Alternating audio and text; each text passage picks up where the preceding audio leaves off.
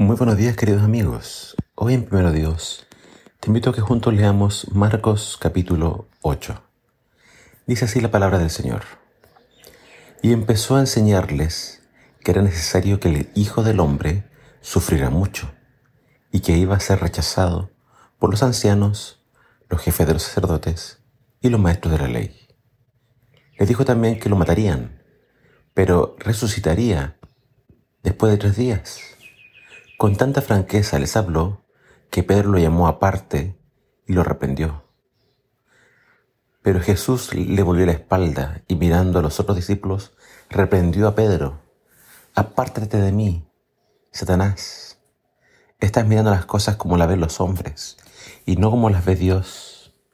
Dicho esto, tomó a la multitud junto con sus discípulos y añadió, si alguno quiere venir en pos de mí, niéguese a sí mismo, tome su cruz y sígame.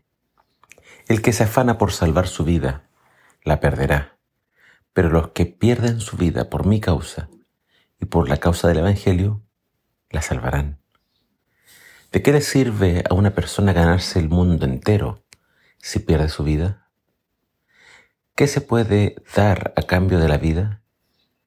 Si alguien se avergüenza de mí y de mi mensaje en medio de esta gente incrédula y pecadora, el Hijo del Hombre se avergonzará de, él cuando venga en la gloria de su Padre con los santos ángeles. En Cesarea de Filipo, al norte de Israel, justo a los pies del monte Germón, fue cuando Jesús le preguntó a sus discípulos, ¿qué dice la gente acerca de mí? Luego de escuchar algunas respuestas, les preguntó más directamente, ¿y ustedes? ¿Qué piensan? ¿Quién soy yo? Y entonces Pedro respondió, tú eres el Mesías.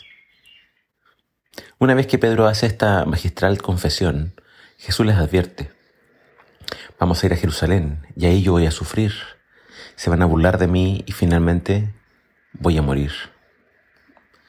Se van a burlar de mí y finalmente voy a morir. Pero al tercer día voy a resucitar. Jesús les estaba hablando de lo que él había venido a hacer. Él, vino a dar su vida en rescate por muchos. Pero a Pedro no le gustó este plan y reprendió a Jesús. Jesús, no quiero que mueras. ¿Por qué habrías de morir?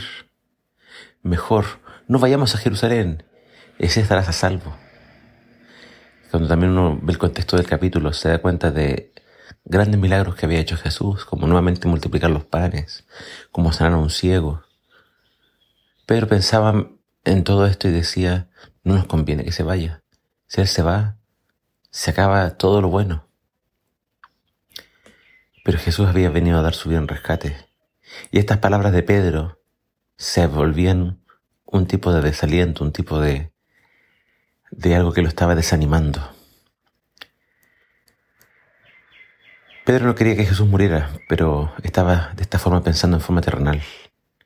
Y se estaba volviendo un agente de Satanás para desanimar a Jesús. Y ahora Jesús reprende a Pedro y advierte a la gente a los discípulos qué es lo que él espera de sus discípulos. Número uno, ellos deben negarse a sí mismos. Negarse a sí mismos significa que si el Señor me llama a servirle, debo dedicarme a Él. Pero sin embargo hay otras cosas que me gustan hacer y quiero hacer. Debo morir a eso y dedicarme solamente a Jesús.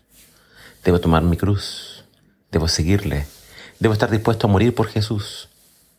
Si alguien se afana por salvarse, esa es su única meta, dice acá, se perderá. ¿De qué sirve tener todo si no se tiene a Cristo? ¿Cuándo vamos a entender que si tenemos a Cristo lo tenemos todo? El propósito de esta vida no es conquistar el mundo, no es ganarlo todo, es estar dispuesto a perderlo todo por causa de Cristo. Cuando llegue el día final, no puedo pagar mi entrada al cielo. La salvación no está a la venta. Jesús la compró por nosotros y nos las hace y nos las ofrece gratuitamente. Por tanto, no debemos avergonzarnos de Jesús ni del Evangelio. Si me avergüenzo de Jesús, Él se avergonzará de mí en su regreso. ¿Qué significa que Él se avergüence de mí? Él me dirá, no te conozco, apártate de mí. Qué tristeza Qué terrible sería escuchar a Jesús decir eso.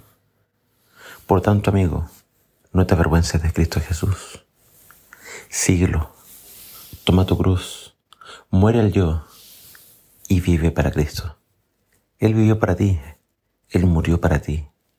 Él solo te pide que tú también vivas para Él. Que el Señor te bendiga.